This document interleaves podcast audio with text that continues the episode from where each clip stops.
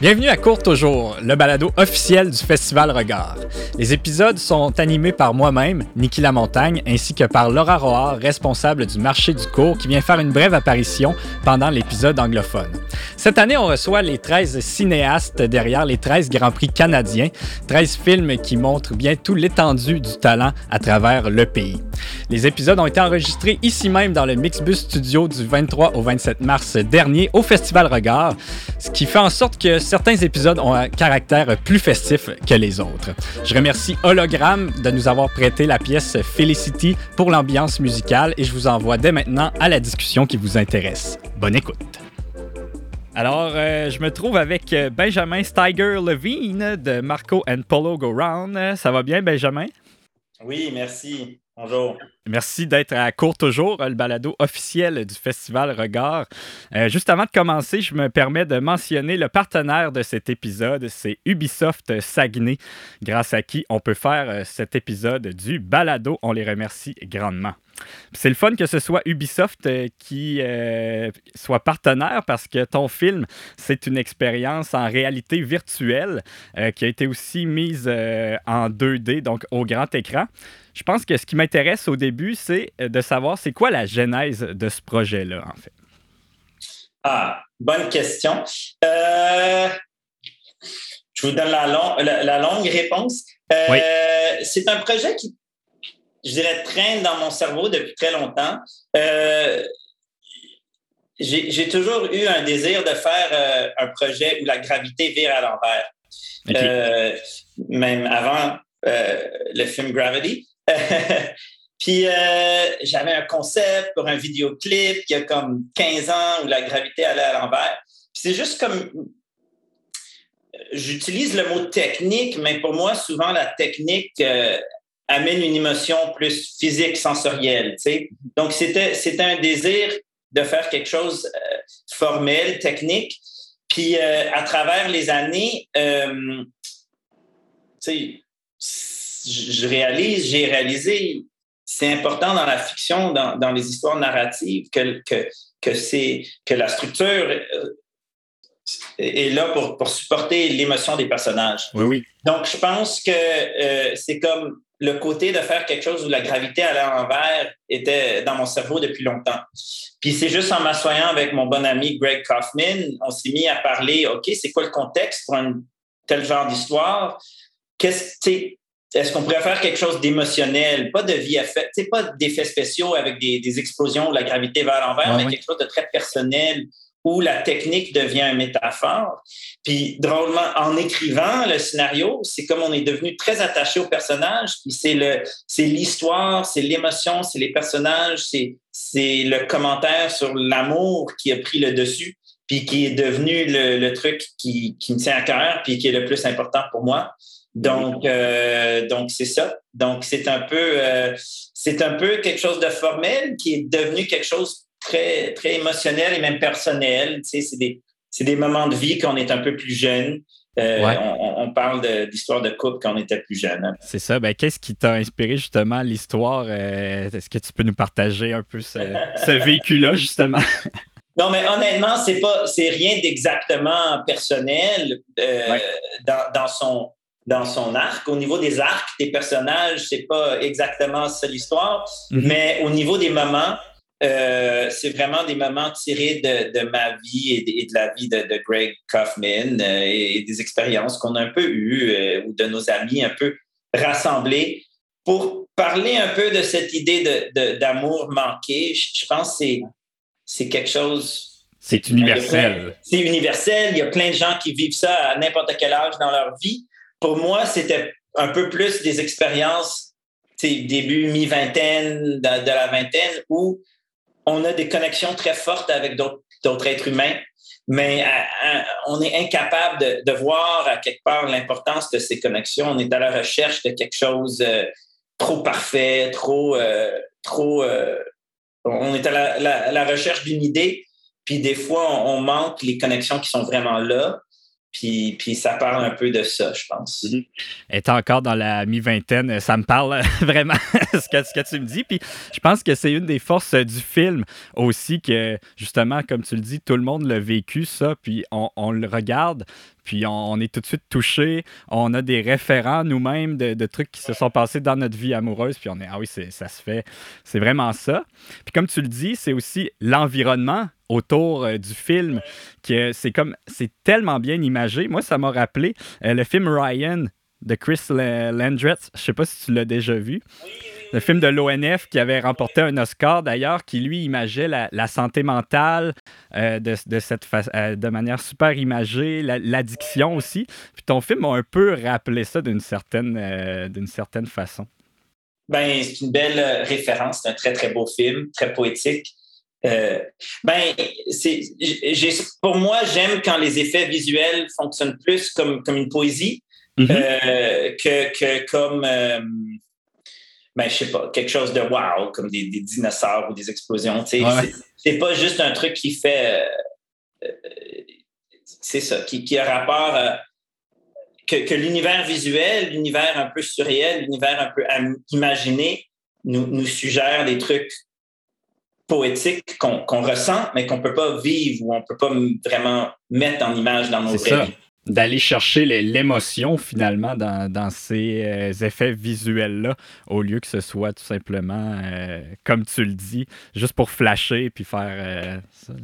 Puis, c'est aussi, c'était aussi mon, mon premier, ben, ma première vraie, mon, premier vrai projet d'animation. Ouais. Puis c'était un peu le, le, le, les contraintes de, de, faire un projet originellement en VR qui nous ont mhm. poussé à aller dans un environnement entièrement 3D. Puis, euh, puis en bout de ligne, ça, c'était vraiment une belle expérience pour moi. J'ai vraiment aimé ça comme médium, beaucoup, beaucoup.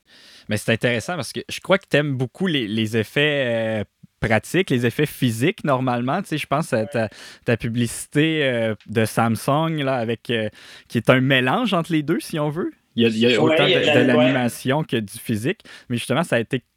Est-ce que ça a été difficile d'aller dans un univers complètement animé avec ce film-là? C'est sûr, il y avait un apprentissage très technique euh, au niveau des programmes, la VR. C'est un médium quand même assez jeune c'est juste des trucs techniques d'un programme à un autre qui étaient un peu compliqués. Mais à un niveau d'apprentissage, euh, oui. Euh, mais premièrement, j'ai travaillé avec des, des, vraiment des gens très talentueux. Euh, ben, DPT qui ont, qui, ont, qui ont construit le projet, puis un artiste là, Sam Walker. je voulais juste les mentionner parce que visuellement, c'est vraiment mon image. C'est des idées qui viennent de mon imaginaire, mais, mais qui ont vraiment été euh, bonifiées, transformées, amenées ailleurs avec l'aide d'autres artisans. Donc, donc ça, c'était vraiment cool à voir. Moi, j'ai, tu sais, euh, quand on fait des, euh, du live action. désolé, des fois, il me manque les mots en français. Correct. Mais quand, quand, on fait du live action, tout bouge très, très vite. Puis on est sur un kick d'adrénaline, puis, puis la création se fait à la vitesse éclair, puis des fois, ça crée quelque chose de très, très euh, honnête, de très raw, mais des fois, ça me stresse aussi. Puis je trouve que le, train est parti, puis j'ai plus le contrôle. Puis en animation, c'est presque l'inverse. Puis ça, j'ai apprécié, où on a beaucoup de temps. Tu sais, ça prend, ça prend longtemps à dessiner un personnage. Là, est-ce qu'on peut changer l'œil? Est-ce qu'on peut changer nez? Il y, a, une manière où, c'est le fun d'être plus le côté perfectionniste. On a plus le temps de travailler ça. Mm-hmm. En même temps, parce que ça prend tellement de temps, il y a l'autre problème d'éventuellement, il n'y a plus de budget, éventuellement, parce que c'est tellement long comme processus. Donc, à un certain point, il faut faire des compromis aussi de, où on peut pousser la chose. Mais tu es entièrement maître euh, de ta destinée. Oui, oui, plus. Euh, mais, mais honnêtement, en, bout de ligne, les deux processus sont un peu semblables parce que c'est un, un médium, je trouve, qui, qui vient d'un scénario, veut, veut pas, puis, puis, puis avec des émotions et des idées générées quelque part dans, dans, la personne qui crée le tout, mm-hmm. mais qui, qui incorpore euh, la vision et le talent de beaucoup d'autres gens dans le processus. Puis, puis ça, c'était semblable live action ou animation. Ouais. Puis pendant qu'on est là-dedans un peu, euh, c'est l'univers en réalité virtuelle qui est venu en premier? Euh, tu me corrigeras si c'est pas ça. Mais comment est-ce qu'on fait la transition après ça pour en faire un film en 2D qui peut être présenté sur, grand écran? Ben, je, pense que ça dépend vraiment des projets et de comment le projet est construit en, VR. Euh, le, projet à la base, c'était plus juste une idée créative. Ça n'avait pas nécessairement, euh, je voulais en faire un film live action il y a long, longtemps. Puis j'ai vu la, la VR dans ses, premières itérations. Euh, puis j'étais vraiment impressionné à quel point je me suis senti immersé là-dedans. j'ai toujours beaucoup aimé, à l'époque, les vidéoclips de Michel Gondry, de Spike Jones. Puis il y a un sentiment qu'on se faisait pour moi, ce que j'ai aimé de voir ça pour la première fois, c'était je rentrais dans un univers rêvé. Puis j'avais vraiment, j'avais vraiment jamais eu cette expérience avant en regardant le, cinéma où, OK, on peut voir une image surréelle, une image qui n'est pas réaliste, mais cette espèce de feeling, feeling de plus comprendre l'espace. Tu es mhm. dans un environnement, puis tout d'un coup, tu es dans un autre, puis c'est un peu un feeling qu'on a dans un rêve, puis j'ai eu ce feeling-là en VR. Donc, en faisant ça, j'ai voulu transposer l'idée en VR parce que j'ai dit le feeling de la gravité qui tombe à l'envers va être vraiment puissant euh, si on est immersé dans l'histoire, puis ça se passe partout autour de nous. Euh, mais après, le processus, non, le transformer en 2D, pour moi, n'était pas énormément compliqué parce que en, VR, on construit tout l'univers. Donc, tu as euh, c'est presque plus qu'une pièce de théâtre. On a un décor. Oui, oui, c'est ça. Tu dois faire toute une genre de scénographie virtuelle. Exact. C'est vraiment plus une scénographie continue. Puis après, la version 2D, c'est juste de venir placer les caméras. Donc, à la limite, de faire un découpage dans le programme 3D. Mm-hmm. Ce que j'ai trouvé intéressant, encore un, peu technique, c'est à quel point quand on fait un, un, film, un film avec des comédiens, les, petits trucs de timing et de pacing, euh, on ne pense pas, ça vient naturellement où on, va faire un plan séquence ou un plan enchaîné, puis on va dire Ah, je sais que c'est pas tout à fait normal, mais peux-tu marcher plus lentement? Ça marche mieux à la caméra.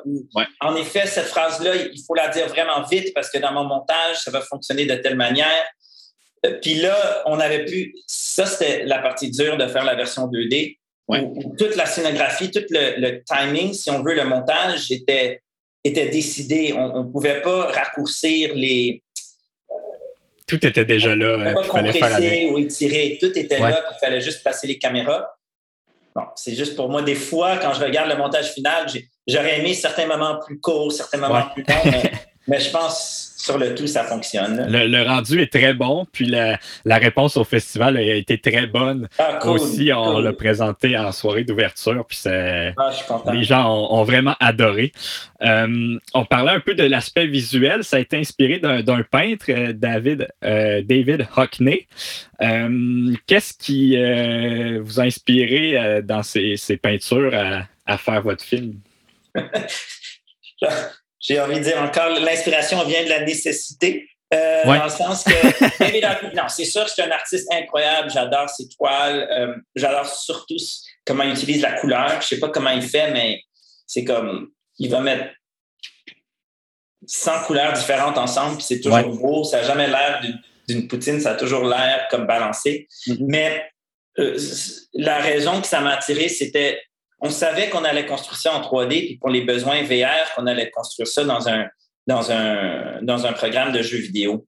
Donc, nos, euh, nos capacités, disons, de faire un, rendu hyper photoréaliste étaient limitées. On savait qu'on n'allait pas acheter, on n'allait pas être capable de faire du Pixar avec nos moyens dans, le programme où on travaillait.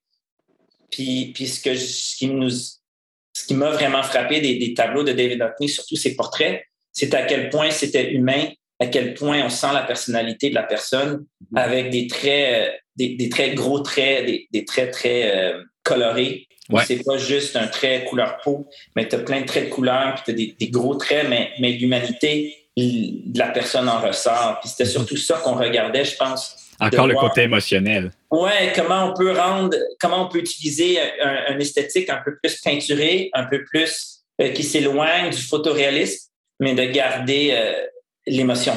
Mm-hmm. Euh, puis il y a le côté visuel, puis aussi le côté incroyable des performances oui. qu'Emmanuel et que Léane ont donné qui ont, qui ont beaucoup amené à ça.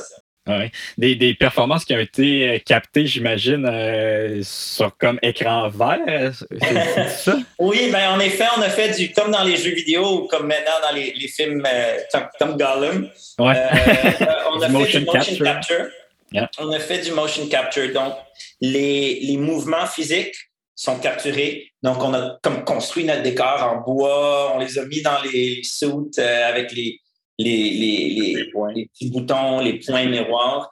Puis euh, ils ont vraiment fait la performance comme en théâtre. Puis après, on a fait la capture de leur visage. Puis je dirais que les, les mouvements du, des corps ont été 100% gardés. C'est ça qu'ils ont fait. Puis les visages, on les a, il y a des animateurs euh, talentueux qui sont venus pour, pour augmenter ce qu'ils ont donné juste parce que la technologie motion capture ça capture une base, mais c'est pas un point de capturer les, trucs un peu plus fins. Puis on, on, a, rajouté ça basé sur leur performance qu'on avait capturé en vidéo aussi. Mm-hmm. Euh, mais ce que je trouve intéressant en animation, j'ai appris à quel point l'émotion passe dans la voix. C'est comme, j'avais jamais réalisé à quel point ça passe dans la voix. Puis à un certain point au montage, on sélectionnait nos takes parce que je regardais les personnages dans leur soute contre un écran vert avec des points, puis je perdais le filon. Mhm. C'était comme si je fermais les yeux et je juste les voix. Tout de suite, on savait quelles étaient les takes touchantes. Donc, c'était juste intéressant de, aussi voir à quel point une performance est dans la. Euh, le senti de, l'interprète au final. Mais je trouve ça intéressant aussi parce que depuis tantôt, on parle, puis c'est toujours la technologie, peu importe qu'est-ce qu'on utilise? C'est toujours vraiment pour venir rechercher l'émotion. Donc, c'est vraiment la technologie qui est au service de ça, euh, qui est au centre du film.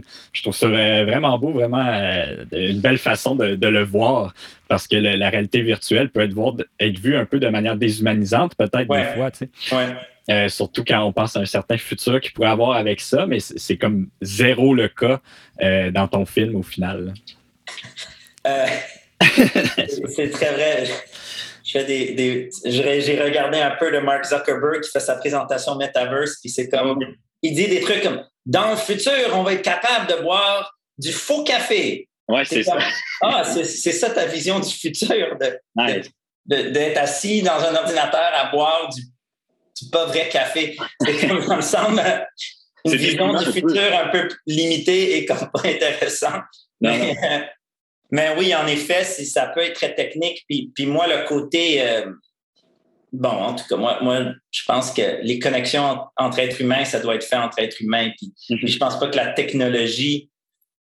Ben, en général, dans les sociétés comme les nôtres, où il y a une certaine liberté, je trouve pas que les technologies aident nécessairement à la, à la communication entre les gens. Mhm. Euh, mais là, on parle plus de, technologie. Euh, mais, tout ça pour dire que oui, l'émotion, c'est ça qui compte. Je veux dire, je veux, je, quand je vais au cinéma, quand je lis un livre, quand je vais au théâtre, je veux, je être emporté. Ah oui. je, je, veux vivre, je euh, l'univers, je pense, à travers les émotions des personnages des, puis aussi à travers les yeux de la personne qui a créé l'œuvre. Ouais. Ça, c'est important pour moi de sentir qu'il y a une voix derrière. Ou en tout cas, pour moi, j'aime ça dans un. Même s'il y a un très, très, très bon film, si je sens pas la voix comme une touche personnelle derrière, ça me, c'est pas un film que je vais voir une deuxième fois. Tu sais. je comprends euh, totalement ça.